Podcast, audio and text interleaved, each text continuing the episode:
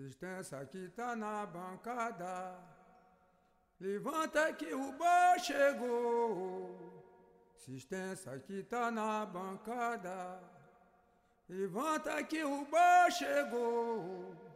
O terreiro tava triste. Neste momento se alegrou.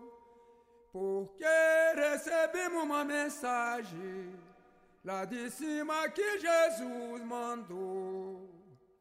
O nosso terreiro. Boa tarde, ouvintes e amantes da cultura popular.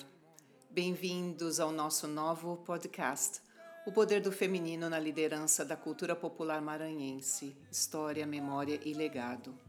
Onde eu entrevisto mulheres intrépidas que fazem a diferença na cultura popular deste estado. Este é um projeto de pesquisa sobre comunidades tradicionais e ancestralidade africana. A posição da mulher e do feminino em religiosidades de matriz africana e cultura popular no Maranhão. E é conduzido pelas professoras doutora Marilande Martins Abreu, do Departamento de Sociologia e Antropologia da Universidade Federal do Maranhão, e Simone Ferro, do Departamento de Dança na Universidade do Wisconsin em Milwaukee, nos Estados Unidos. Aqui é Simone Ferro e hoje eu tenho o grande prazer de estar entrevistando Cláudia Regina Avelar Santos, empresária, líder comunitária, ativista e cidadã ludovicense pela Câmara de São Luís. Bem-vinda, Cláudia Regina. Nascida em 1965 na cidade de Cururupu, Maranhão, Cláudia Regina é presidente da Sociedade Junina Muma Meu Boi da Liberdade. Sotaque de Zabumba, herança do seu pai, o grande mestre Leonardo. Desde a sua morte em 2004, ela lidera o grupo dando continuidade à promessa do pai. Cláudia Regina é também coreira com o tambor de crioula do grupo, membro e ativista no primeiro quilombo urbano do estado do Maranhão, Cláudia Regina é pós-graduada em saúde pública com ênfase em saúde da família. E é gestora administrativa do Centro de Saúde da Liberdade desde 2017. Mais uma vez, bem-vinda, Cláudia Regina. Obrigada. Obrigada, Simone Ferro. Então, então, Conta pra gente um pouco dessa, dessa tua história. Como é que você chegou no boi? Eu sei que você te, uh, uh, pegou essa liderança, né? herdou essa liderança do mestre Leonardo, mas como é que, como é que você chegou até aqui? Bom, é, sou Regina, Cláudia Regina Vela Santos, como você já disse aí. Eu sou filha, uma das filhas do mestre Leonardo. Leonardo, ele é um homem que ele tem cinco filhas, deixou cinco filhas, né? Cada uma filha com uma mãe diferente. Porque depois ele foi um homem, ele era casado, é, mas a esposa não teve filhos, né? E ele me criou. É, eu, a, a partir dos sete anos de idade, eu sou a primeira filha da minha mãe, e aí ele me trouxe para cá, né, para ser criado com ele e a madrasta. E também tinha uma outra prima, também filha de criação deles, que hoje não está mais entre nós, mas éramos nós duas. Então tinha Regina e Pretinha, que ele criava, criou. E vindo, é, é, como eu comecei dentro mesmo do boi, é, quando eu cheguei aqui, quando criança, criança naquela época ele trabalhava, né? Tinha suas tarefas, suas contribuições, né? Então eu trabalhava na casa junto com a minha madrasta e todos. E aí comecei a ver esse movimento do boi, do tambor de crioula. Eu via os movimentos, mas não tinha ideia de quando começava, assim, no mês. Eu sei que todo ano tinha, né? Tinha os ensaios, tinha é, após os ensaios, apresentações e tinha o encerramento, tinha aquele ciclo. Mas eu não sabia identificar, mas gostava daquilo ali e automaticamente quem está assim no meio, enquanto criança, aprende também. E nisso eu fui me acostumando, né, vendo esses movimentos, aprendendo, vendo como ele ele se comportava. E muita coisa eu domino no, nesse saber fazer de coisa dentro da casa, porque era o que era delegado também para que eu fizesse, né? É, tudo aquilo que antecedia, eu falo principalmente da parte de, da comida, aquela preparação da comida, preparação de mingau, preparação de, do bolo de tapioca. Então, isso são coisas que você vê, você aprende e você não esquece mais. Porque quando você pede para alguém fazer ou monitora quando alguém faz, você sabe ver onde é que está com defeito, onde não está, se está bom de sal, se não está. Porque é coisa que você aprendeu, né? Então você sabe. Então fica até mais fácil de você delegar e depois cobrar, porque sabe. E nisso eu vi, fiquei, né, por um bom tempo, mas estudei, porque Leonardo é um homem, apesar de não ter muito estudo, mas ele era um homem muito sábio é, ele primou pela questão da educação. Então, ele era aquela coisa. Então, se você passava de ano, ele sabia. Se você estava indo bem ou passava para uma escola como de referência, como eu cheguei aí hoje, que chama Instituto, é, Instituto de, de Tecnologia, que é o IFMA, né? Então, antes, eu passei por lá, que antigamente era escola técnica. Então, quando eu saí do fundamental, né, do médio, e passei, fiz um seletivo, passei para lá, e isso aí para ele foi uma festa como para todos os pais que almejavam, né? O filho chegar onde chegou. Então eu tinha muito isso e ele acompanhava. Eu via isso aqui tendo boi, mas ele acompanhava também esse meu crescimento, né? De conhecimento lá na academia. Uma coisa que ele gostava muito, apesar dele e apostava, né? Então tinha a questão do boi, do tambor, e como esse meu conhecimento de ir para uma escola técnica, aí isso também me levou a outro estado, que foi o Rio de Janeiro. Eu fiquei um bom tempo no Rio, né? E depois retornei para cá, em especial em Niterói, né? Que eu fiquei. Aí voltei para cá. E quando eu voltei, ele na mesma lida do boi de tambor. Aí já estava mais envelhecido, mais cansado nessa história toda, porque é um desgaste. Se você não descentralizar, realmente é um desgaste. Não dá para uma pessoa só tocar uma coisa. E aí ele já tinha uma pessoa, que era o seu Chico Coimbra, que era o responsável pelo boi, tá? Pelo, pela brincadeira em si né, que era mais jovem que ele, era o, era o amo, era cantador, então era a pessoa que estava na condução do grupo, né? Aí quando eu voltei para São Luís, né, é, durante essa temporada em Niterói, voltei para essa casa, né? Porque aí tanta história. É, voltei para casa e aí tinha a gente, aí eu comecei a observar como era que estava tudo. E aí um determinado tempo ele também já estava bem né, muito abatido, já tinha também saído da casa, tinha alguns conflitos com minha madrasta, e aí ele morava em casa alugada. E aí eu comecei a ver, né? Aí o grupo aconteceu, o Chico Coimbra dando continuidade ao grupo, levando para as apresentações, nunca deixou, né? É, por conta da doença de Leonardo, mas nunca deixou também o grupo é, acabar com essa história. Não, ele deu continuidade. Aí eu entrei, isso aí teve uma reunião onde eu me disponibilizei para entrar. Não foi de muito agrado do povo, né? Porque o povo falava assim, ah, o que, que ela está fazendo aqui? E dentro desse cenário também, que era a predominância masculina era muito forte. Enfim, entrei com o apoio de quatro pessoas. Uma das dos que apoiava era ele, minha madrasta, minha mãe e o meu padrasto. meu padrasto, que foi uma pessoa que morava com minha mãe na época. Eu digo, meu Deus do céu, mas entrei, né? E aí a gente vai aprendendo. Isso tudo a gente vai aprendendo dentro do, do que vê, dentro disso aqui, né? Porque a, a, a intenção, quando você é filho, é, eu não diria nem filha, quando você gosta de fato, é você preservar. Você fala aí de memória, você fala de, de história. E, para mim, é, é, a preservação disso é, uma, é a continuidade. Mas, para você estar dentro disso aqui também, o que, que as pessoas não entendem? Você abre mão de muita coisa gente vai falar disso. É, né? a gente teve que abrir mão de muita coisa, no meu caso, né? Lá para frente a gente conta quando você provocar isso aí. E, então, com isso eu fui ficando, fui aprendendo, vendo como era que, que, que fazia. E dentro desse meu olhar, eu vi o que, o que eu posso melhorar, sem descaracterizar o boi. Porque é que muitos não veem. Então, quando as pessoas me viram a princípio, era dizer assim, ah, o boi hoje é uma empresa. Uma empresa, ela é jovem, ela vem para dentro do boi para se beneficiar. Hoje eu diria, hoje, hoje, nós estamos em março de 2022. Então, hoje eu diria que o conceito, hoje, se você for entrevistar, for conversar com alguém do grupo, com certeza eles não têm mais esse mesmo pensamento. Eles viram que muita coisa avançou, que assim o grupo se consolidou é, porque ele se organizou realmente enquanto empresa, onde ele, ele hoje ele pode fazer uma concorrência de igual, né? Porque enquanto você tem aquela sua organização interna, né? Só ali, só colocando às vezes até família, não dando oportunidade para as pessoas virem pesquisar e divulgar, porque eu acho que o que mantém de fato é isso.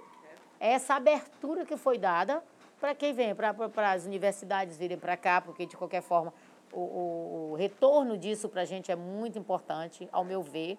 Quando ele vem pesquisar, é a garantia de alguém contar essa história, é a, é a garantia dele de, de um registro. Você está entendendo? E isso fortalece a instituição. E antigamente não, ficava aqui preso. Não, ninguém entra. Não, o pessoal não vem para filmar. Ah, vai filmar, vai explorar.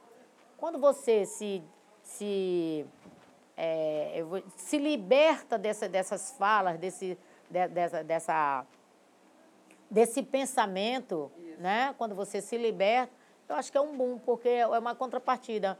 Simone Ferro mesmo foi uma que dava os materiais, porque começaram, quando você fazia, é, participava de um edital, que seria para a relação com o poder público, podia ser municipal ou estadual, ou até mesmo federal, eles querem um registro.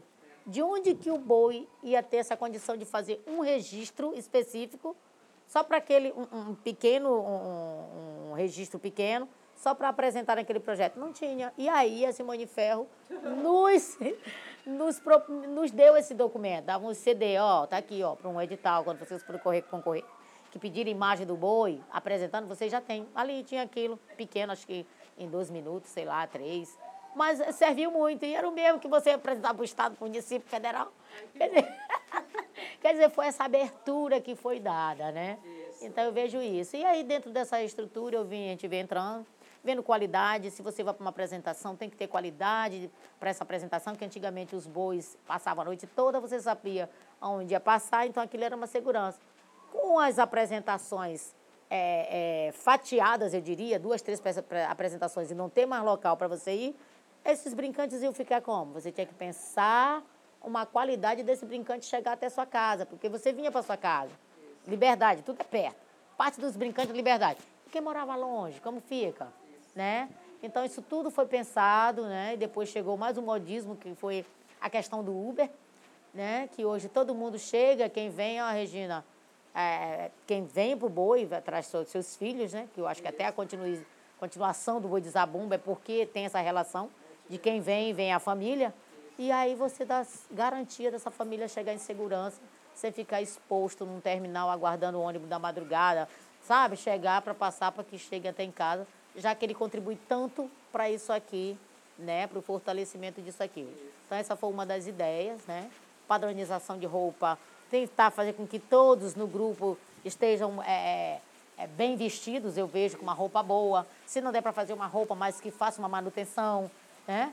Então, isso tudo foi coisas pensadas. À frente de um boi, né? É, quando eu, o boi, na época, né, que vinha as índias tapuia, e aí eu comecei a ir assistir os grupos se apresentando, outros grupos, principalmente orquestra. E aí também chamava, fazia, convidava. Às vezes eu ia em grupo, falando, olha, vamos hoje tal dia no arraial tal, porque às vezes ia ter um boi de zabumba, mas tem outras atrações também.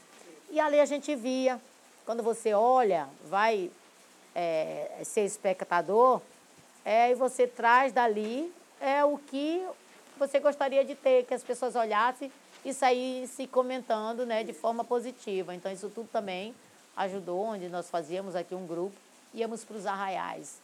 Ali a Maré Aragão, que é próxima, a gente ia até a pé.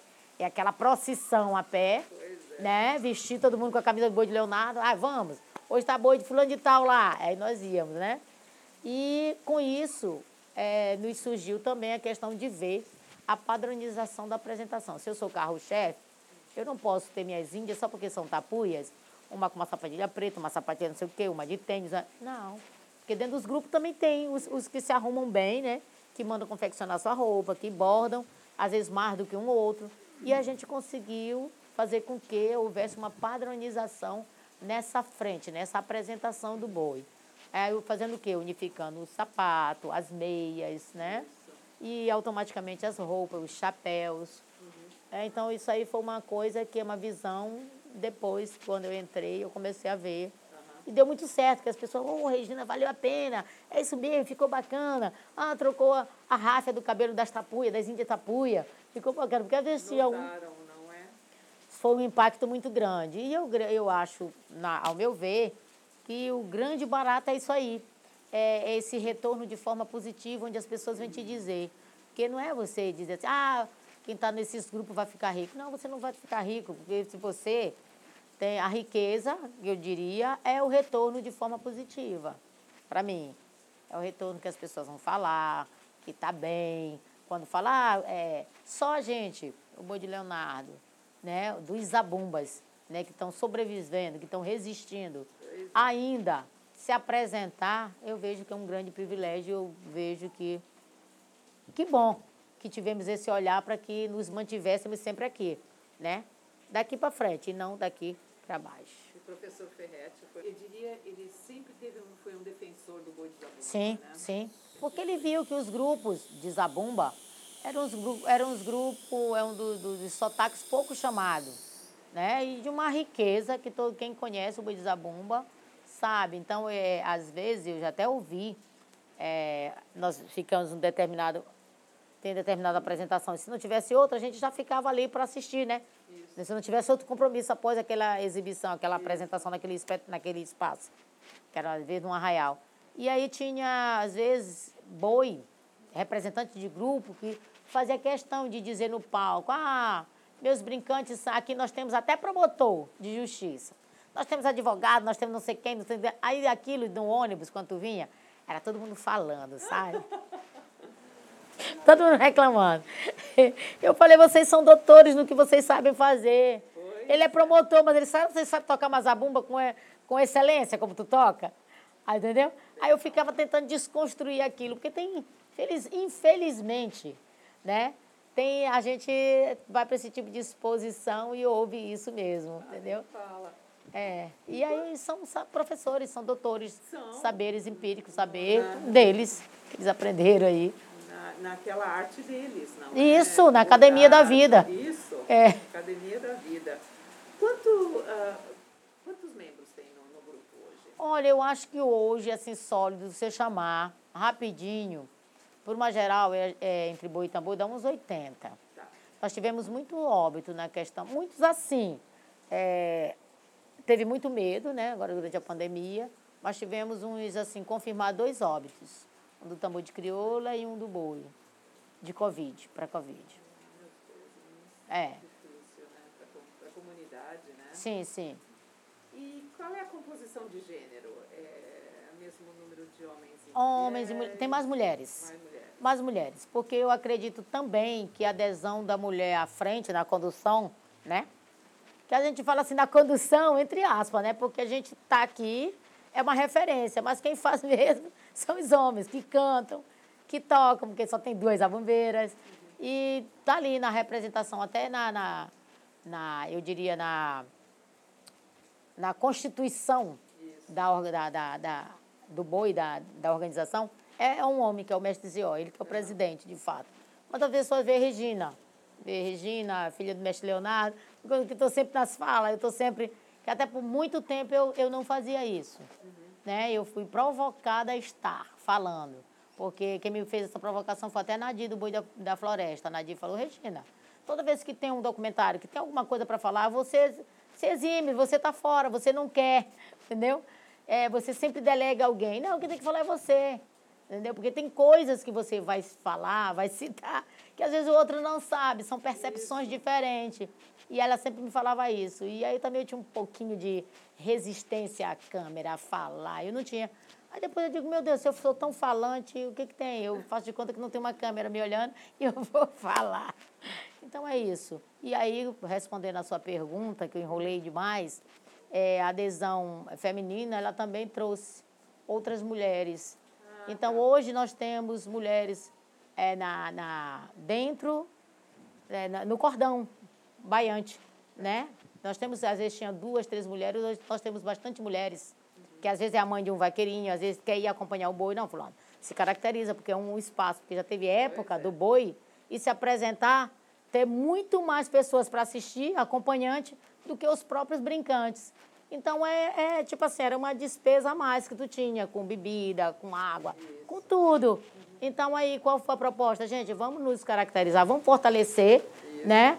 Esse espaço que às vezes a casa, do jeito que você está vendo aqui, cheia de chapéus, aí você o boi ia brincar com cinco, seis chapéus, os, o resto do chapéu tudo aqui, e quem ia na composição do grupo ia só como um passeio, passear. Não, você vai se caracterizar, porque tem roupa, tem gola, tem tanga, tem roupa. Vamos embora fortalecer. E isso aí acabou, é, com isso, muitas mulheres entrando. Quem são essas mulheres? Às vezes são mães, são avós dos, dos meninos que estão brincando, esposas de brincante, e com isso você foi fortalecendo a história. E essa. Você, você mencionou a Nadir, né? Na sua experiência, existem algumas mulheres que te deram, te prepararam para essa responsabilidade? Mulheres que você. Se espelhou. Exato. Ah, sim. Tem sim. Eu via é, antigamente dessas mulheres que estavam na frente de grupos, eu tenho uma lembrança assim muito presente na minha vida que eu olhei e achava assim que eram mulheres de força. Nós tínhamos a saudosa Helena Leite, que ela tinha uma força muito grande quando falava da pindoba, né, do boi de da sotaque da ilha. Mas ela falava assim com muita força da pindoba e falava do, na, na, tinha um programa de rádio Isso. e puxava outras mulheres, né, enaltecia outras mulheres. Nós temos uma outra, eu tenho uma outra referência também, antes da Helena Leite, que era a afinada Terezinha Jans, que era do boi da, do boi da Fé em Deus, Deus, né, que tinha uma relação com o saudoso Laurentino, que era né, fundador. Então, a, a, a dona Terezinha Jans, inclusive nós já estivemos na mesma esfera, eu cheguei aí na casa dela, ela me contando muita história, que era uma mulher muito inteligente, e aí a, a, ela foi, nós éramos de uma organização, de uma Meu Boi, uma outra, e aí ela era tesoureira, eu era vice dela. Aí quando ela veio a óbito, eu acabei assumindo esse papel de tesoureira, né? Dessa instituição, que era a Liga Independente de Bumba Meu Boi que, que tinha. E aí eu também me aproximei dela, com isso a gente conversava muito, trocava muitas ideias, entendeu? É, tinha muito isso. E aí, fora isso, nós, eu tinha também uma outra referência bacana, que muita gente não sabe, mas era a dona Maria, Maria de, que eles falaram, Maria da Eva Saldanha, que era esposa do, que era é, dona do boi de, de Lauro, veio até a óbito esse ano, uhum. dona, dona Maria. E a, ela era tão assim especial, que a gente era tão próxima, que quando meus bois estavam é, bordando, e aí surgia uma oportunidade, porque teve numa época do governo, que ele tinha vários outros projetos que antecediam antes de chegar ao São João, que eram projetos, tinha caixinha de surpresa, tinha era um projeto do governo da Rosiana Sarney. Isso. E aí esses projetos puxavam muitos grupos. E aí o boi estava bordando, eu não tinha boi, o boi estava pelado. Aí eu ia aonde? Recorria aonde? Lá na Iva Saldanha. Aí a dona Maria me cedia um boi, né? Para brincar. E era assim, bem, bem bacana. Toda vez quando eu precisava, eu recorria a ela. Então nós tínhamos uma relação próxima. Maria de Vassaldanha. E tínhamos assim, várias referências de mulheres, como a dona Zeca do bairro de Fátima, do Boi de Dona Zeca, que fica ali na Dagmar do Distrito. Então, essas mulheres acabaram inspirando, mulheres daquela época. E aí veio agora para essa atual. Aí nós tínhamos Binqui, o Boi da Floresta, Nadir, que é turismóloga. E aí a Nadir tinha uma outra, uma outra visão em, em relação à organização. E a, a Mulheres está à frente, então eu via que ela, ela realmente se posicionava bastante. E ela sempre me falava, não só era, várias mulheres falavam, Regina, eu vejo você uma potência, mas não vejo a sua expressão, você não... Sempre me falava isso. Aí eu falei, mas me expressar como? Ah, você aqui fala, você domina, você faz isso, acontece. Mas as pessoas não sabem quem é você. Eu digo, mas precisa saber para quê? eu sempre falava isso. Mas é isso. É, são mulheres que me deram, que eu tenho boas referências como liderança, como, sabe, inspiração, como me falando referências de livro. Aí vieram chegando outras mulheres para cá, como via Marla Silveira, pesquisou, conviveu conosco. Então, são trocas, né? Aí já veio o Luiz Cláudio, que é percussionista. Aí foram se aproximando, porque um vai trazendo o outro, e até mesmo na questão de um olhar para o grupo de Leonardo, para que o, o, grupo não fique na invisibilidade, eu, que, eu diria isso, enquanto o sotaque desabumba. Eu acho que até esse tipo de relação é, fortaleceu né, é, a, nossa, a nossa resistência até aqui. E você, eu, eu, pensando nessas, nessas lideranças, nessa, nessa, nesse, nesse posto que você ocupa hoje, né, quais são as suas responsabilidades e as suas obrigações com o grupo? Eu, eu, sei que tem várias, inúmeras, uh, mas quais delas, dessas, dessas uh, responsabilidades, quais são as mais importantes para você? Tá. As responsabilidades, elas são sempre. Desde o momento em que as pessoas chegam, saem das suas casas para que cheguem até aqui, para fortalecer o que isso aqui que a gente faz, que não é só uma brincadeira, né? Com as pessoas, muita gente diz que é uma, uma, uma brincadeira. Eu já diria que é uma responsabilidade. E a responsabilidade já começa por aí. Então eu venho, eu com meu, minha família, meu filho pequeno, eu tenho que dar garantia dele estar bem nesse espaço e retornar com segurança para a casa dele. Tá, uma das coisas, das obrigações que eu não abro mão, eu, Regina, e creio que todos passam esse feedback para as pessoas que também vêm apostando nisso, é manter é, esse calendário de vida, esse ciclo vital do boi. Então, o boi sabe, todo mundo sabe que sábado aleluia começa. É o pontapé inicial com o tambor de crioula.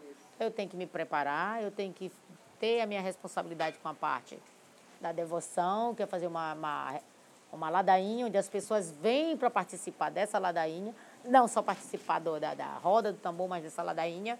E dizer que aqui, quando sábado de aleluia, logo após a quaresma, eu estou dando início ao meu ciclo vital do boi.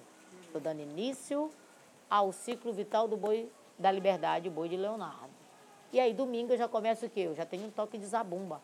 Eu já tenho essa organização aqui dentro.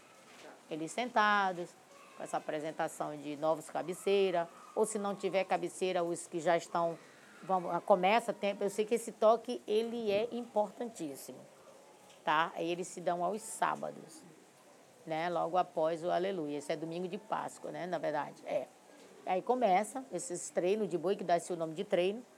Então, tem que garantir isso para chegar até os ensaios de rua, que é a preparação do espetáculo do São João que a gente vai apresentar no São João. Então, isso são coisas assim. Qual é essa minha responsabilidade? Garantir isso, né? Garantir que nesse dia eu tenho um boi para batizar, é, fazer algumas apresentações que eu não sei se esse ano vai ser aberto assim ao público, mas eu acredito que sim, né? Com poucas pessoas, mas sim. E também é, fazer a culminância disso tudo, né? que é esse fechamento. Então as pessoas apostam nisso e essa é uma obrigação de estar tá falando para as pessoas. Né? E, e durante todo esse processo de formativo né, uh, que você teve antes da morte do mestre Leonardo, uh, o que te preparou para para hoje abraçar todas essas responsabilidades? Tá. Você está trazendo a força dele, a fé, a, a, a, essa, essa ideia de, de continuar com a promessa, mas o que mais? Aí acaba é, sendo uma coisa transferida, eu diria. transferida, porque tinha o que ele fazia e tem aquilo que você gosta e você, dentro desse seu momento, você quer fazer o melhor. Né? Ele deixou um legado, deixou uma, uma história, uma memória dentro de uma comunidade que ela é referência. Tá. Então, quando veio Regina com a promessa de vir para dentro disso aqui, né, que até então gerou muita expectativa né, para as pessoas, ah, uma mulher, ah, será se ela não veio, será se ela vai dar continuidade, será se daqui uns dias, não, o meu propósito é outro. Então, se eu vim para dentro disso aqui, né, eu, eu me preparei e me preparo sempre, principalmente a mente, para que eu não venha acontecer o que aconteceu com todos eles, donos de brincadeira, eu diria assim, tá? que foram assoberbados de, de, de, tarefas, não conseguia delegar, e dentro dessa minha, dessa minha lida aqui dentro, eu, uma das coisas que eu pego, que eu consigo fazer é trabalhar descentralizado. Eu acho que é por isso o, o sucesso de estar tá dando certo eu consigo fazer isso, descentralizar e ter aliados, e ter feedback desses aliados. Né? Porque às vezes você acha, é, eu tenho na minha mente que todos são importantes, ele só precisa de uma oportunidade. E é uma verdade, se você praticar, pôr em prática isso, você vai ter o um resultado. Uhum. Né? Porque, ah, eu tenho, eu tenho um, um amo, eu sou o cantador principal. Eu sou o cantador principal, eu estou, que bom. Mas se aconteceu um imprevisto, né? Como sempre, até o próprio Zió, o mestre Zió conta, que ele já era de muito tempo da estrutura de Boi de Leonardo, mas nunca teve a oportunidade de cantar. Ele disse que ele é só de cordão. Aí quando eles estavam cansados, eu falei, Ei, Zió, canta aqui uma toada aqui, para descansar fulano. Aí ele cantava aquela toadinha, mas ele não... parece que ele já tinha um repertório, porque todo cantador, ele tem um repertório de apresentação das toadas. Isso. Ele vem do guarnecê à despedida. Isso. Então, ele tem várias toadas ali que ele vem se preparando. Que ele sabe que ele, se ele canta, ele tem isso já dentro dele. Mas ele disse que ele não tinha oportunidade. E ao meu ver, a minha leitura em relação a isso, dentro desse cenário, é justamente isso. É, todos são capazes. A primeira coisa que eu já boto na minha cabeça é que todos são capazes. Você vê isso, é que é, dentro dessa, desse, desse cenário não é só aquela relação só de amor, é uma relação de amor e ódio. Tem aquele que convive contigo, mas ele não te engole, porque ele bota na cabeça dele que ele tem que ser você. É igual assim, eu te dizer, como é que eu posso ser Simone Ferro? Como é que eu moro, moro lá nos Estados Unidos, falando inglês fluentemente, eu posso ser Simone Ferro? Eu não posso. Eu, mas eu posso ser Regina. Eu não posso ser Regina. mas as pessoas têm isso na cabeça. E isso aí é uma desconstrução que a gente vai fazendo aos poucos. Então, por isso que eu te falo, nesse cenário é uma relação de amor e ódio. E dentro dessa relação de amor e ódio, você tem que ter os seus aliados. O que é ter seus aliados?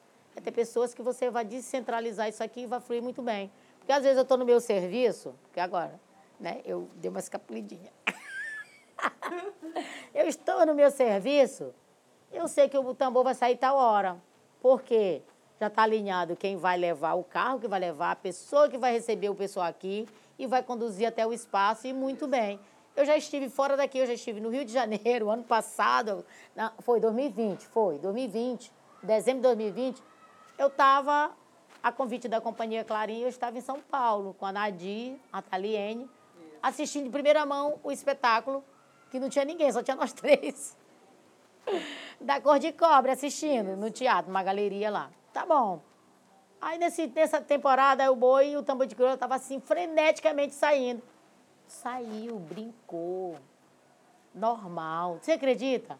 Então a figura Regina precisa estar? Não ela precisa delegar, ela precisa dar condições para o outro tocar, porque é assim que é. Eu não posso dizer assim, ah, eu não posso, olha, eu vou despachar, eu não posso ir porque eu estou viajando. Não, eu posso ir, porque não é Regina que vai brincar debaixo do boi, não é Regina que vai tocar o maracá, não é Regina que vai tocar a zabumba, não é Regina... Você está entendendo? As pessoas estão aqui, elas precisam ser conduzidas, direcionadas para que haja o espetáculo. Esse é meu papel. Cláudia Regina, é, conta pra gente ah, os seus desafios. Pois é, o maior desafio. Primeiro era é, ficar nesse espaço sendo bombardeada, né? Por muito tempo fui bombardeada pelos homens que comandavam, tá? Isso é fato. Fui muito bombardeada, onde... É, Era preconceito? É demais, demais. Ah, mulher, a gente escutar, a gente não vai dar nomes, né? Mas aí quando ouvirem, quando assistirem esse podcast, eles vão. Quem assistir vai saber que eu estou me direcionando a quem eu estou me direcionando. É, ah, isso que é comandante de boi. Não sabe bordar. Não canta toada. Não faz, sabe, essas coisinhas assim. Então, isso aí era uma crítica constante. E aí você vai vendo que com o tempo isso vai se desmistificando. Quer dizer, eu já tenho participação em disco, cantando Leonardo, não sei quem foi que falou que eu cantava, e aí a gente entra, é um desafio bacana e você entra e faz. É, bordar, acabei aprendendo com vários bordadores dentro da casa, quando eu tinha disponibilidade, eu olhava, fazia, ah, tá errado, desmancha, era Concita que mandava desmanchar. Não, não tá certo, conta os canutilhos, não, conta as miçangas. E aí você acaba aprendendo um pouquinho a técnica, né, do bordado e sabe, né, e aí começa, eu não bordo, mas eu sei fazer o transcrever os, os desenhos, boto cor para aproveitar as cores que eu tenho de material, a disponibilidade de material, já não fico presa, ah, eu só quero amarelo. Não, eu só quero branco. Ah, eu só quero. Não. Então, isso aí, eles já ficam, já me pedem, Regina, cadê os bordados? Assim, cadê os desenhos? Ó, falta você botar a cor. Porque eu vou lá, vejo no meu estoque o que eu tenho, e aí eu venho com as cores e transcrevo para o papel de bordado, né, que elas vão colocar no, no bastidor. Então, são esses, essas coisas assim, esses desafios, mas era a questão é, masculina, que era o preconceito, o preconceito. É de acreditar. E agora eu vejo que com o tempo as pessoas procuram para ver, ah, o que, que nós temos? Ah, o que. Sabe? Então, a coisa assim, praticamente reverteu. Claro. E você falou que, que descentralizando, né, uh, você uh, tem mais uma participação do grupo, né? Participação do grupo e fica mais leve para mim, porque Isso. eu fico livre, porque Isso. como eu tenho uma atividade à parte, eu não vivo do boi, né? Isso. Eu vivo da graça de Deus, né? O trabalho e estar aqui dentro desse cenário é prazeroso, mas eu tenho uma atividade fora, eu trabalho, né? eu tenho uma carga horária a cumprir, né? E aí, se você deixar aqui, delegar, a pessoa vai fazer do mesmo jeito. Isso vai desde os seus familiares, amigos. Amigos, é, esposas de brincante, coreiras principalmente. Então, o dia sábado de aleluia, as pessoas ficam me falando, Regina, o que, que nós vamos oferecer? Tá? Além do, da, do, do bolo de tapioca e o café, ou o chocolate que fornece após a ladainha à noite, Isso. mas tem o, a comida. Isso. Nós vamos fazer o quê para servir de manhã após o tambor de crioula? Então já ficam, porque quem faz são elas que fazem. Então, elas que vêm temperar essa comida, elas que vão cortar essa comida, elas que vêm fazer o fogo, entendeu? Então, assim, elas e eles, porque também tem alguns homens que vêm, que preparam, assim como o Paulinho, que é aquela coisa que está direto. Tem o Paulinho, tem o Benilton e o Joca, que é irmão de Paulinho. Então, tem alguns homens que eles também a mão de obra é direta, né? Tem outros também que fazem, mas esses aí são mais diretamente, que são mais próximos também. Uhum. Então, é isso. E as cozinheiras são as coreiras. Eu nem me preocupo, eu só tenho que garantir o material para que esteja aqui e elas fazem. Uhum. Entendeu? E, e, você falou muitas dessas suas qualidades, né, indiretamente, mas quais seriam para você as suas qualidades mais presentes? É, o teu contato humano, é a, tua, a, a, tua habilidade de, de manter serenidade, de, de você ser uma, uma administradora, uma, uma mulher de visão. O, o que, quais são essas qualidades que você uh, considera mais importantes? Mais importante? Acho que todas são, né? A gente precisa ter habilidade para lidar com o outro. Então, eu sou uma pessoa assim que eu tenho bastante empatia. Eu posso não me dar contigo, assim. Mas eu tenho que entender que é, você é importante para que isso aqui funcione e eu tenho isso bem dividido na minha cabeça. Eu não vou de maneira nenhuma dificultar nada. Pode ser é, aqui em relação ao grupo, pode ser em relação ao meu trabalho eu jamais eu dificultaria é, qualquer acesso à pessoa se eu sei que é para bem-estar, o bem-estar daquela instituição. Automaticamente é o meu bem-estar também, porque o sucesso daquilo depende da gente. Então eu penso muito nessa questão do coletivo, isso é muito dentro de mim. Eu não preciso morrer de amores por ti, mas eu tenho que te respeitar. Isso é uma coisa que é um legado, é uma coisa que eu trago comigo, essa questão do respeito, que aí a gente pode passear em qualquer ambiente. Entendeu? Muita sabedoria lá. Um, fala um pouco dos seus sacrifícios. Porque isso tudo tem um preço. Ah, né? tem, tem sim, tem sim. Eu tenho. É, eu sou uma mulher, já tenho 50, 50 pontos alguma coisa, né? Mas a gente, para eu viver dentro disso aqui, a gente abre mão de alguns privilégios, algumas, porque eu tenho uma casa né? Eu tenho uma casa, um apartamento, casa não, um apartamento, onde você preparou aquele apartamento, onde seu filho tem um quarto bom, onde você tem um quarto bom. Mas é, fica, eu acho, distante pro, hoje em dia para o meu trabalho, que eu trabalho aqui próximo, e para as coisas dentro da própria instituição, porque às vezes precisa ter o olhar. Tá? Muitas coisas, é, para funcionar, eu custei ver isso. Você tem que olhar. Já ouviu aquele ditado que fala o olho do dono é que engorda o gado? E é uma verdade, tá? Parece assim uma expressão muito sem sentido, mas se você não olhar as suas coisas, né? Porque às vezes tu aposta numa pessoa, que aquela pessoa vai estar tá fazendo o que tu acha que ela está fazendo porque você delegou. Mas não é, aquela pessoa também tem suas vontades, aquela pessoa ela não tem a mesma empatia que tu tens, a pessoa ela não consegue lidar com o outro porque ela não gosta que perto dele, ele vai dificultar o lado. Vai...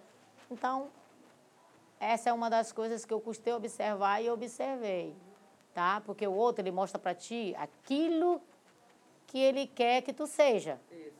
Mas não aquilo que de fato ele é. Isso tu só vai ver se tu estiver junto. Se você observar, se você tiver a tua análise. Então, não é diferente essas relações. Isso pode ser em família, pode ser em trabalho, pode ser aqui no Boi, tambor de Leonardo. Então, é, eu comecei a, a observar isso. Então, isso há um sacrifício. Porque se eu venho morar para dentro da sede, porque tem um espacinho aqui, né? E sem contar que é bacana também, é um espaço assim que ele não tem aquele conforto, como lá da tua casa, né? Aquele ar. Não tem, não precisa. Você se adequa, eu me adequo, não só eu, como a minha família, a minha, minha filha, né? Que hoje mora eu e minha filha. Né? Graças a Deus, eu diria. E hoje, hoje agora mora eu, minha filha e minha irmã, né? Que veio do Rio, mora comigo. Mas antigamente a gente, então nós somos muito assim, sempre fomos muito parceiros. Então eu tenho uma filha de, de 24 anos e é uma responsabilidade minha, tá? Cuidar dessa filha, porque cedo eu separei muito cedo do pai dela. A responsabilidade é minha em tornar uma cidadã, uma cidadã de bem, né? E apostei e Deus me abençoou que ela absorveu o que é a minha mensagem e hoje a minha filha é uma médica veterinária, né? e eu fico assim muito feliz porque e dou graças a Deus todo dia por ela ter assimilado, né? Porque isso é um trabalho, é uma construção. Você dizer para o filho hoje, falar amanhã, né? Ficar atento para que não desvie, porque nós moramos num bairro, uma comunidade que ela é uma gama de oferta de tudo. Então ela tem muita música, ela tem muita bebida, ele tem, ele tem muito barulho de festa, ele tem muito tudo. O Bairro da Liberdade tem muito tudo. E nós temos muitos doutores, por isso que eu, que eu falo. Tem muito tudo. Precisa. É, e precisa. nós temos também os nossos doutores, né? Nós temos muita gente boa aí, gente de professores, temos mestres na liberdade, muito, né? Muito especial. E é isso. Aí, quando eu tive que abrir mão lá, que fica distante, né? Fica na forquilha, é muito engarrafamento. E eu acho que o engarrafamento é uma coisa que me tira muito minha paciência, me tira minha paz. E aí eu não preciso estar nessa exposição. Pois é tá? De sair daqui às 18 horas do meu serviço, enfrentar um trânsito dentro de um ônibus para chegar quase 20 horas na minha casa. Aí você já chega estressado. E aí o vice-versa de manhã para chegar até aqui, né? Até que de manhã eu vinha de carona, que é a bolsa lá do prédio que eu moro, ela trabalha no hospital ao lado, praticamente aqui da unidade. Aí vinha aquela eu vinha de carona, mas a ida era meio complicada. É. Eu digo, não, eu me mudo para a Liberdade, já fico direto lá né, na liberdade, e para isso esse é um dos grandes sacrifícios. E aí, tocando barco, né, aí ficou mais longe da minha filha, que ela era da UEMA, lá perto. É, Mas é. aí, depois ela chegava do mesmo jeito, né?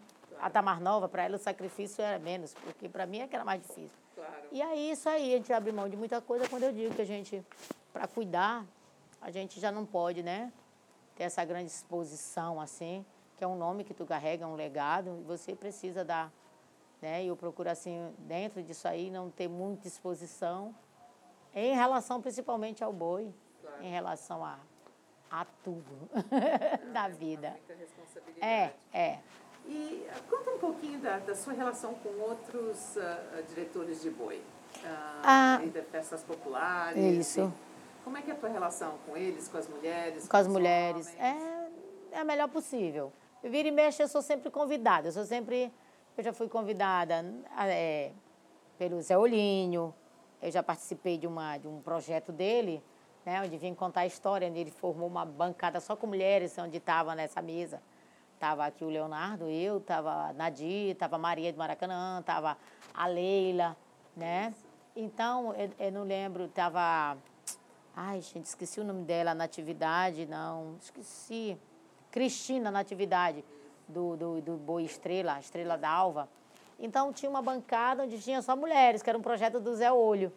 E aí a gente acaba se conhecendo. Então, assim, eu conheço, tenho uma boa relação com o Zé Olhinho, com as outras mulheres de boi, tenho boa relação com a Leila, com a Nadir, tenho com a, com a, com a Concita Braga, do Nina Rodrigues, tenho boa relação com a Sileninha, do Boi de Sonhos, é, voltando, tenho da, do Pindaré, que é Benedita Arouxa, tenho com a dona Zeca do Boi da que hoje é seu é um senhorzinho que tem seu Elias que está à frente tem uma boa relação com eles. Fé em Deus tem uma boa relação com todo o pessoal da Fé em Deus com o Tunico né o mestre Tunico que era amigo do Leonardo tenho com a Taina com o Baé. Então assim são grupos trazendo para cá para a Liberdade. Tem aqui o, o Claudio Honor mora logo aqui embaixo. Conheço o mestre Basílio, que é do Boi de Zabumba. Então, todos esses mestres, né, a gente acaba conversando, a gente acaba tendo esse diálogo. E é, é bem próximo, porque vira e mexe, a gente é surpreendido com alguém que tem um projeto e aí te convida. Aí quando você chega para essa conversa, para essa reunião, aí tá lá o Osto Boi da Lua, aí tá Claudinho do Brilho da Ilha, aí tá Leila do Axixá, Sileninha do Boi de Sonhos. E aí você vê todos ali e aí acaba que a gente se conhece. A gente tem, tem isso, tem essa aproximação. E eu estou trabalhando agora com essas perguntas para a percepção e, a, e o preconceito, né? E você falou, Regina, dessa, desse preconceito que eles tinham em relação a você ser mulher, né? Você, em algum momento você se sentiu discriminada por ser mulher e por ser mulher negra? Não, em nenhum momento. Até mesmo porque o Zabumba, a formação do Zabumba é uma formação de povo preto. Então eu já me encaixo aqui dentro. Né? A, a dificuldade na época, época era enquanto mulher. Está, mulher porque acho que era mais uma coisa, como era o comando era de homem, aquela voz é homem que cobre tambor, é homem que faz as zabumbas, né? É, que, que toca zabumba, toca o pandeiro. Então, é, tinha muito essa questão da, de uma administração feminina. Mas hoje eles, eu posso lhe garantir que isso aí, hoje eles já falam, mas eles falam assim, bem escondidinho, que eu nem, nem sei mais. Porque antigamente era mais visível, né? Claro. Era, era mais ah, mas agora depois de 20 anos já nessa história, aí eu acho que é mais aquela questão da aposta mesmo. O que, que é, é Tem gente que fala assim, o que, que é comandante tem para hoje? O que, que é comandante tem para a gente? Isso eu acho até engraçado.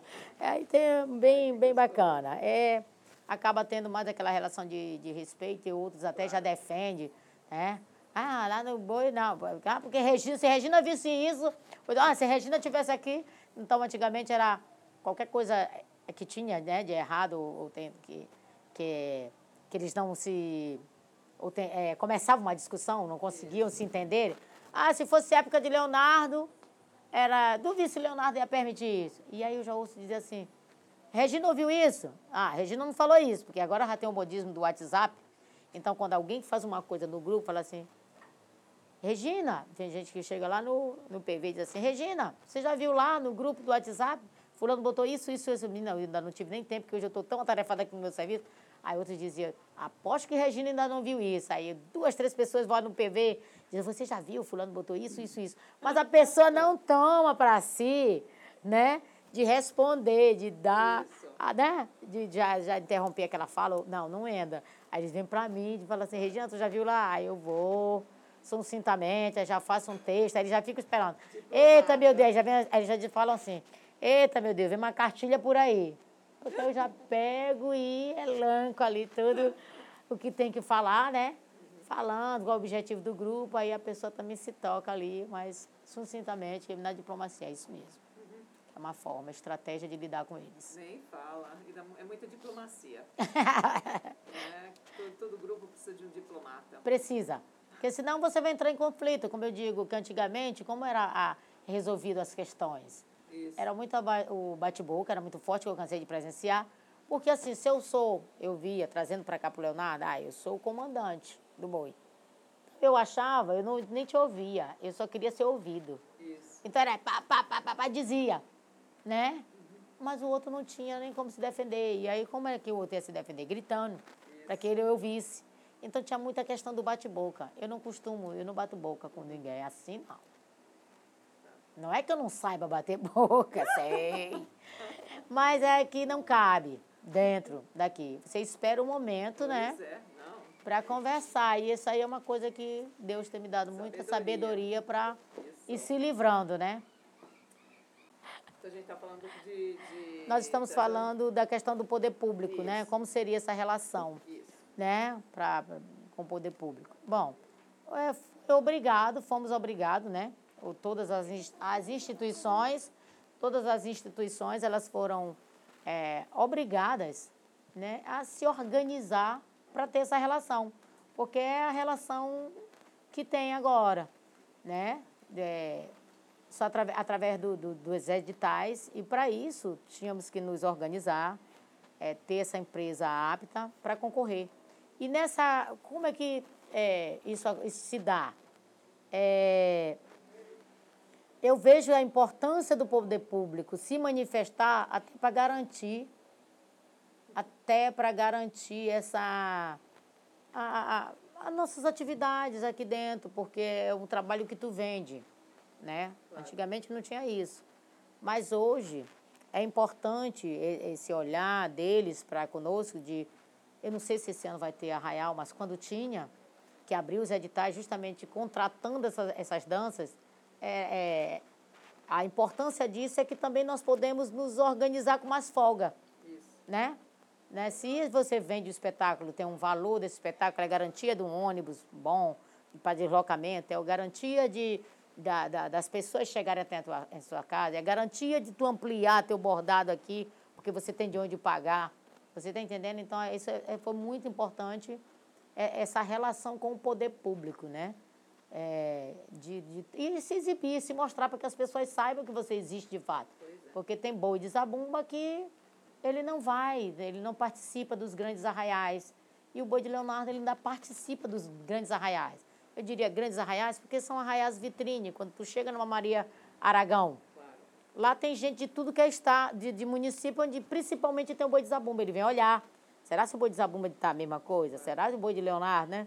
Então é isso, as pessoas vão para ver.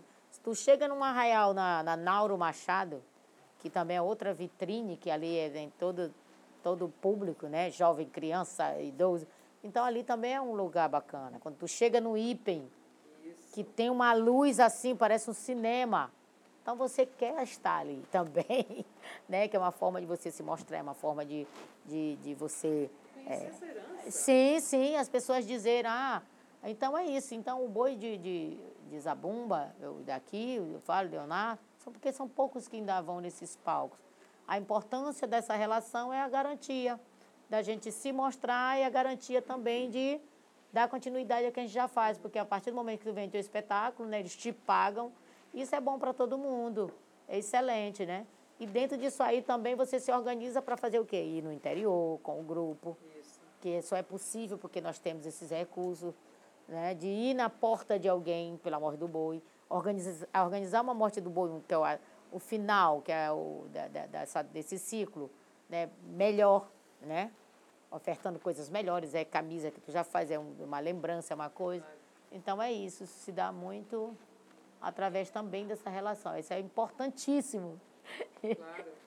E a morte aqui, e aqui, né, na liberdade. Sim, na liberdade, na comunidade, porque as pessoas esperam, as pessoas aguardam. Então, é, é está na direção, no gerenciamento disso, é dar também uma resposta para o local onde estamos, que eu acredito também que o boi de Leonardo, ele ainda se perpetua por conta dessa comunidade, desse território de povo preto que aqui está, o boi tem toda essa relação, porque o seu fundador também veio de área remanescente de Quilombo, se, se, se instalou nesse, nessa, nessa, nessa comunidade, nesse território, que são mais de 60 anos aqui porque ele tem sua fundação no ano de 56. Né? Leonardo era um homem que é centenário. Ano passado ele fez 100 anos, então ele veio de lá muito jovem. Ele nasceu em 1921. Ele chegou com 18 anos aqui no Maranhão, em São Luís, na capital, né? trazendo esse legado, trazendo essa história, esse conhecimento do boi do tambor de crioulo. Então, contribuiu para hoje é, esse território ter uma certificação, um reconhecimento como quilombo urbano que é uma terra de preto. Não é dizer que não tenha brancos. Tem, mas se você for ver é, a, a, a, formação disso aqui. É desse território tem muito povo preto. É um e território de preto. Os membros do grupo são daqui da comunidade mesmo? São da, a maioria são da comunidade, justamente remanescente. Quem veio de Alcântara, quem veio, tem gente que veio de Cururupu, tem gente que veio de Guimarães. E foram se localizando nesse território. Por quê? Porque é um território central. É, central. É perto do centro, é perto de praia, é perto de tudo. O bairro da Liberdade. Né? E aí né, teve o boi de Zabumba, que é o boi que eles brincam. Né? Que é, é gente que veio da terra de Zabumba e veio para cá e. E a gente estava falando de, das, dessas, uh, desses projetos culturais, né? com, as, com essas organizações. O que, que você tem visto que tem mudado durante os anos nessa liderança tua? Olha, o que, que eu vejo de mudança assim que impactou bastante é porque naquela época eles, é, eles não contavam com o poder público, né? Apesar de ter uma empresa, a Maranhense de Turismo, que era a antiga Maratu, né? Onde quem liderava Maratu, que, era, que é a dona Zelinda Lima, né? uma mulher que tinha um carinho muito especial e identificavam esses grupos. Ela conhecia e identificava o, o grupo e acabava sabendo também das necessidades desse grupo, que antigamente esses grupos eles recebiam como essas ajudas de custo? Era através de canutilho, quilos de canutilho, era através de, de fazenda, que eles falavam corte de fazenda. Então o Leonardo ele se dirigia até uma loja, até um armazém, que na época era o nome assim, que não era loja de tecido, e lá ele escolhia o pano de calça para fazer a calça, que era um tecido vermelho, tergal vermelho, e a camisa, que hoje já é o cetim branco. Mas antigamente eu não me lembro se era, se era, se era se já tinha esse cetim. Mas aí eles faziam, ele ia, comprava, recebia isso em corte. Falava, ah, vou buscar umas fazendas que minha doutora vai dar. Isso era de contrapartida. É, é isso aí. O que, que acontece hoje? O que mudou? com essa relação com o poder público e outros projetos que abriram, a possibilidade de pessoas que vêm para cá pesquisar, entende de projetos e escrever o boi, no caso como Marla, já aconteceu com Marla Silveira, de escrever o boi em alguns editais. Então, isso também facilitou é, é, ter a brincadeira, ter recursos para andar, caminhar um pouquinho com suas próprias pernas. Tu está entendendo? Que antigamente não tinha. Então, que, como que eles se viravam? o boi tinha padrinho e o compromisso do padrinho era compromisso do padrinho para mandar abordar o boi, né, para garantir alimento nessa temporada agora, que é sábado de aleluia, é véspera de São João, que precisa ter um comer para o batizado do boi, para final da festa. Então, isso aí er, eram coisas que de atribuições do padrinho, das próprias mulheres do boi que tinham o nome de mutuca, que eram as torcedoras. Hoje, então, essas mulheres elas se organizavam que antigamente o boi tinha vários coros de acordo com as matanças, com as comédias contadas, então também ele tinha um coro alusivo a cada espetáculo. E aí, essas mulheres também tinham couro que elas davam. Como na época da, da, da morte do boi, elas tinham uma roupa, uma padronização, um fardamento, e tinha uma mesa também, onde elas tinham o bolo. A parte da comida também tinha o que elas iam dar, se dariam um porco para ofertar comida. Então, Nessa época, eles se organizavam com o que tinham, iam buscar com os padrinhos para assumir esse papel. Hoje, não. Hoje, o padrinho, não é dizer que ele não faça. Nós temos um padrinho boi, tem um padrinho, que é o Penha, Raimundo Penha, né? né? E outros padrinhos também, como a Marla Silveira, como a, a Leia, Lucileia, que é daqui do boi, né? Coreira do boi. Ela também é madrinha do boi. Então, os padrinhos é, tem Marcinha, professor Fernando. Então, esses padrinhos são as pessoas que fazem algumas coisas para dentro do grupo, mas ele não tem aquela obrigação como antigamente, né? Que o próprio Leonardo, eles pegavam do próprio bolso e botavam. Eu não. Eu, Regina, antigamente, né, quando a coisa aperreava mesmo, às vezes eu até ainda injetava. Mas só que dentro dessa organização, eu também fui é, amadurecendo a questão da gestão financeira dentro do boi. Eu só posso gastar aquilo que eu tenho, eu não posso me exceder. Tá? Porque se eu me exceder, eu não posso pensar, olha, como é que eu vou começar um ensaio de boi se eu não tenho bebida, não tenho isso, eu não tenho isso aqui? Eu tenho que começar a pensar isso aqui. Não tem um momento que é ter a mesa farta, não tem um momento que tem bastante. Bebida não estraga de um tempo, de uma hora para outra. Então também a gente vai se organizando dentro disso aqui, né?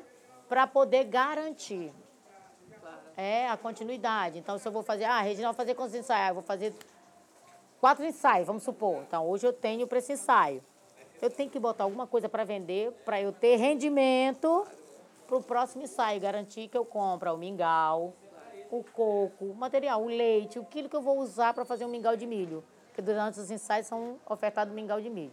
Agora já inventaram umas outra coisa, que aí junto com esse mingau de milho que distribui de manhã, de manhã, que é uma coisa que a gente já achou de muito tempo, eu não sei qual era a relação que tinha, parece que o, o mingau é próspero, né? É uma, ligação do Leonardo com a questão da religiosidade dele, e a gente não abre mão disso. Mas também eles já fazem por caldo de ovos, porque, ah, Regina, a gente está cansado, esse mingau só sai de manhã, a gente quer um caldo.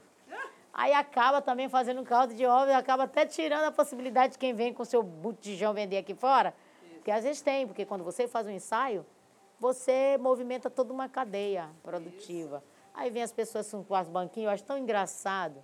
Tem que sua banquinha, bota ali uma batata, bota não sei o quê, bota caldo de ovo.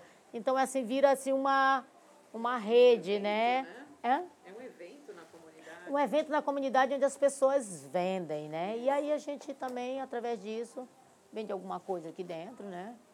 E aí acaba garantindo também o próximo ensaio e assim a gente vai, entendeu? E, e, e de todo esse, esse, esse mundo de, de, de expectativas, de, de sonhos, tem algum sonho que hoje você considera alguma coisa que você quer para o grupo? Olha, uma coisa que eu peço para o grupo, é, que eu pretendo, espero eu até antes de partir dessa aqui, é que tem uma sede, uma sede confortável. Porque, assim, tudo que o Leonardo ele queria fazer, que eu lembro que as pessoas falavam, ele era dono do, do boi, mas ele tinha muita vontade de levar o boi no, em Guimarães, na terra dele. Se tornou rotineiro, se tornou é dentro do nosso calendário de atividade tirar um final de semana para ir na terra de Leonardo. E aí isso aí ficou uma integração muito boa, onde as pessoas esperavam, tá? Você vir, chegar lá na cidade, a, a, o povoado se preparava para esperar esse povo. E não só se preparavam para a hospitalidade, para hospedar esses brincantes, né? O pessoal, como também com o que tinham para vender. O que, que tinha? Ah, eu tinha galinha, eu tinha muito limão, eu tinha muita farinha, que eles vivem ainda da, da, da, da cultura da. E aí vinha aquele pessoal, o ônibus vinha lotado de saca de farinha. Você acredita? Gostoso. E ficou uma coisa bacana. Então, isso era o Leonardo que tinha muita vontade de levar o boi lá. E aí tem um tambor, tem uma, qualquer coisa, né? Um evento, uma promessa de alguém. Aí o tio Zio, que é de lá também, chega, Regina, nós temos um tambor para fazer lá em Santa Maria. Como é que a gente faz? Vamos procurar uma van boa. Vamos procurar, porque eu gosto muito de me deslocar e também digo para eles que eles têm que se deslocar daqui com qualidade. Não adianta se deslocar daqui com um carro mais barato, mas que quebra no meio do caminho. Aí você fala assim, ah, mas por que essa experiência? Porque eu já tive essa experiência. De pegar dois ônibus. É. Deleguei para pegar o ônibus, aí pegou o ônibus velho, o ônibus pregou no meio do caminho, passou metade, metade do meio do caminho, aí com muita gente, com criança, porque quando se desloca, se desloca a família. E aí vem para cima de si, de você. Aí isso faz com que você agora, ah, nós vamos para onde? Quase 600 quilômetros daqui, daqui para lá. É uma viagem longa, mesmo atravessando de ferbote. Você já vai numa empresa. E aí já vê esse ônibus com qualidade, se tiver ar-condicionado melhor. Isso. Está entendendo? Então são coisas que a gente vai aprendendo. Então, uma das coisas que fez Cuidado. foi levar, é, levar o boi no, no interior.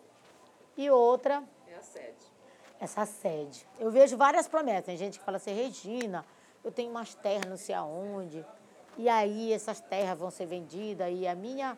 Eu tenho um compromisso com o boi de Leonardo. Quando eu receber esse dinheiro dessas terras, eu vou querer que a gente faça uma sede. Ótimo, beleza.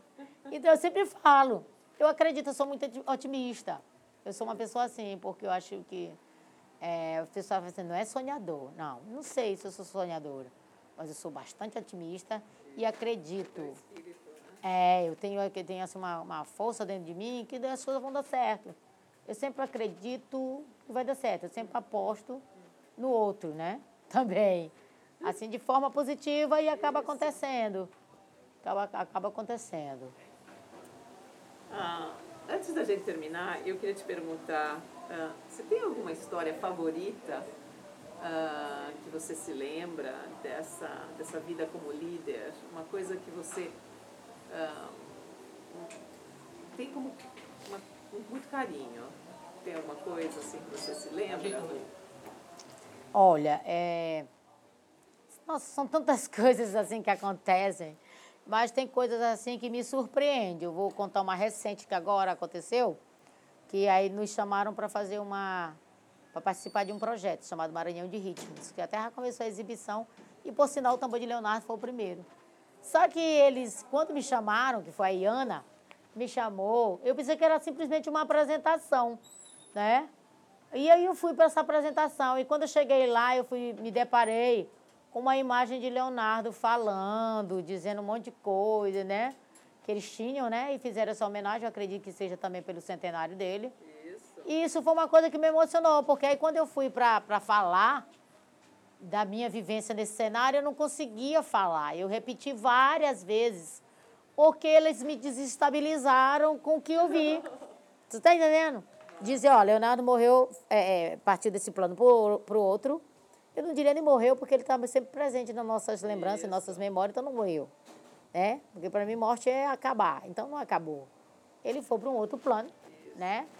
E, mas aí você se lembra, é uma coisa, são o quê? 17 anos. Pois é. Mas aí quando eles te vêm com uma outra coisa, tipo uma imagem, a pessoa falando, né? Con...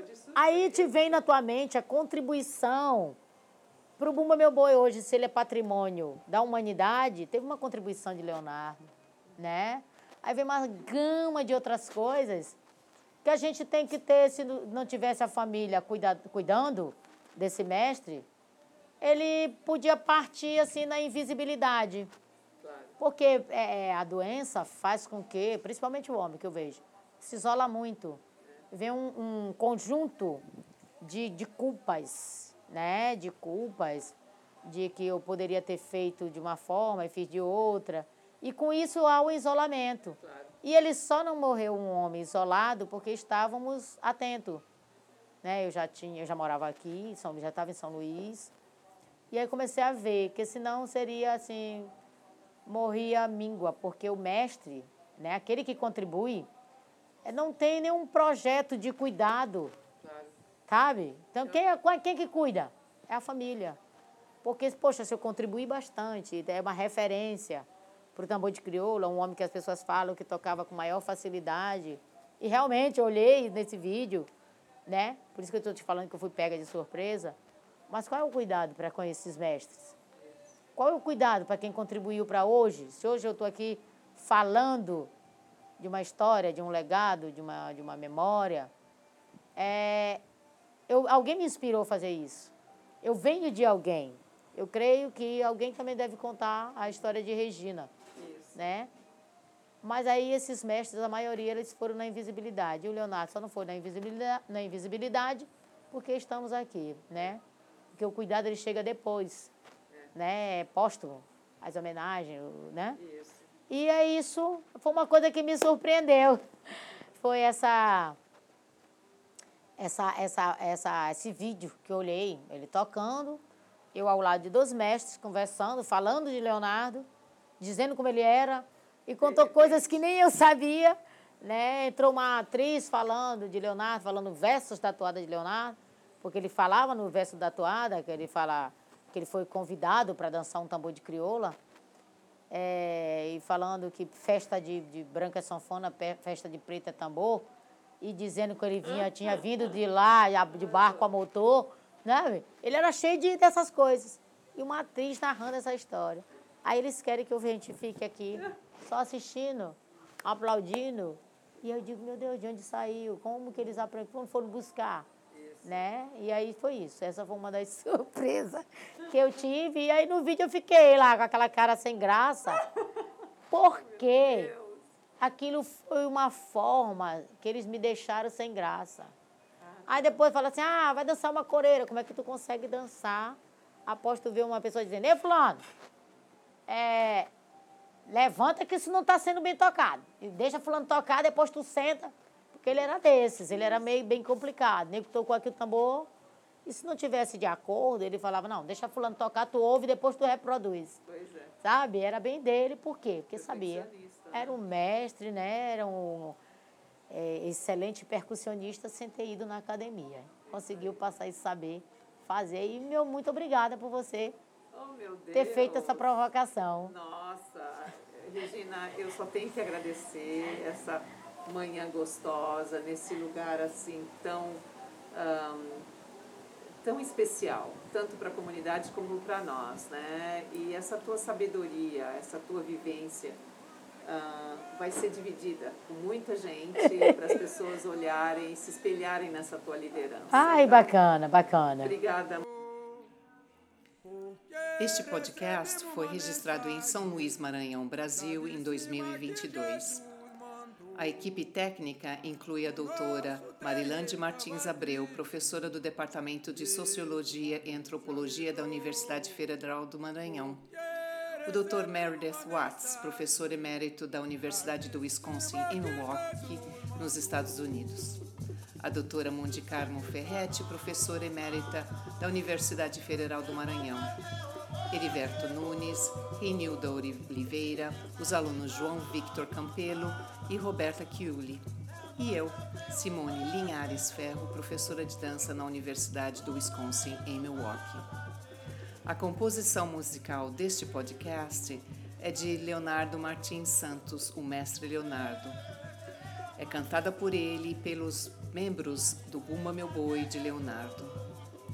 Este podcast faz parte de uma pesquisa apoiada pela Fulbright Brasil, pelo Departamento de Dança e pelo Centro de Estudos Latino-Americanos e Caribenhos, ambos pela Universidade do Wisconsin, em Milwaukee, nos Estados Unidos. Um forte agradecimento a todas as mulheres e comunidades que participam deste projeto e a você por apoiar o nosso trabalho e a cultura popular do Maranhão. Até breve.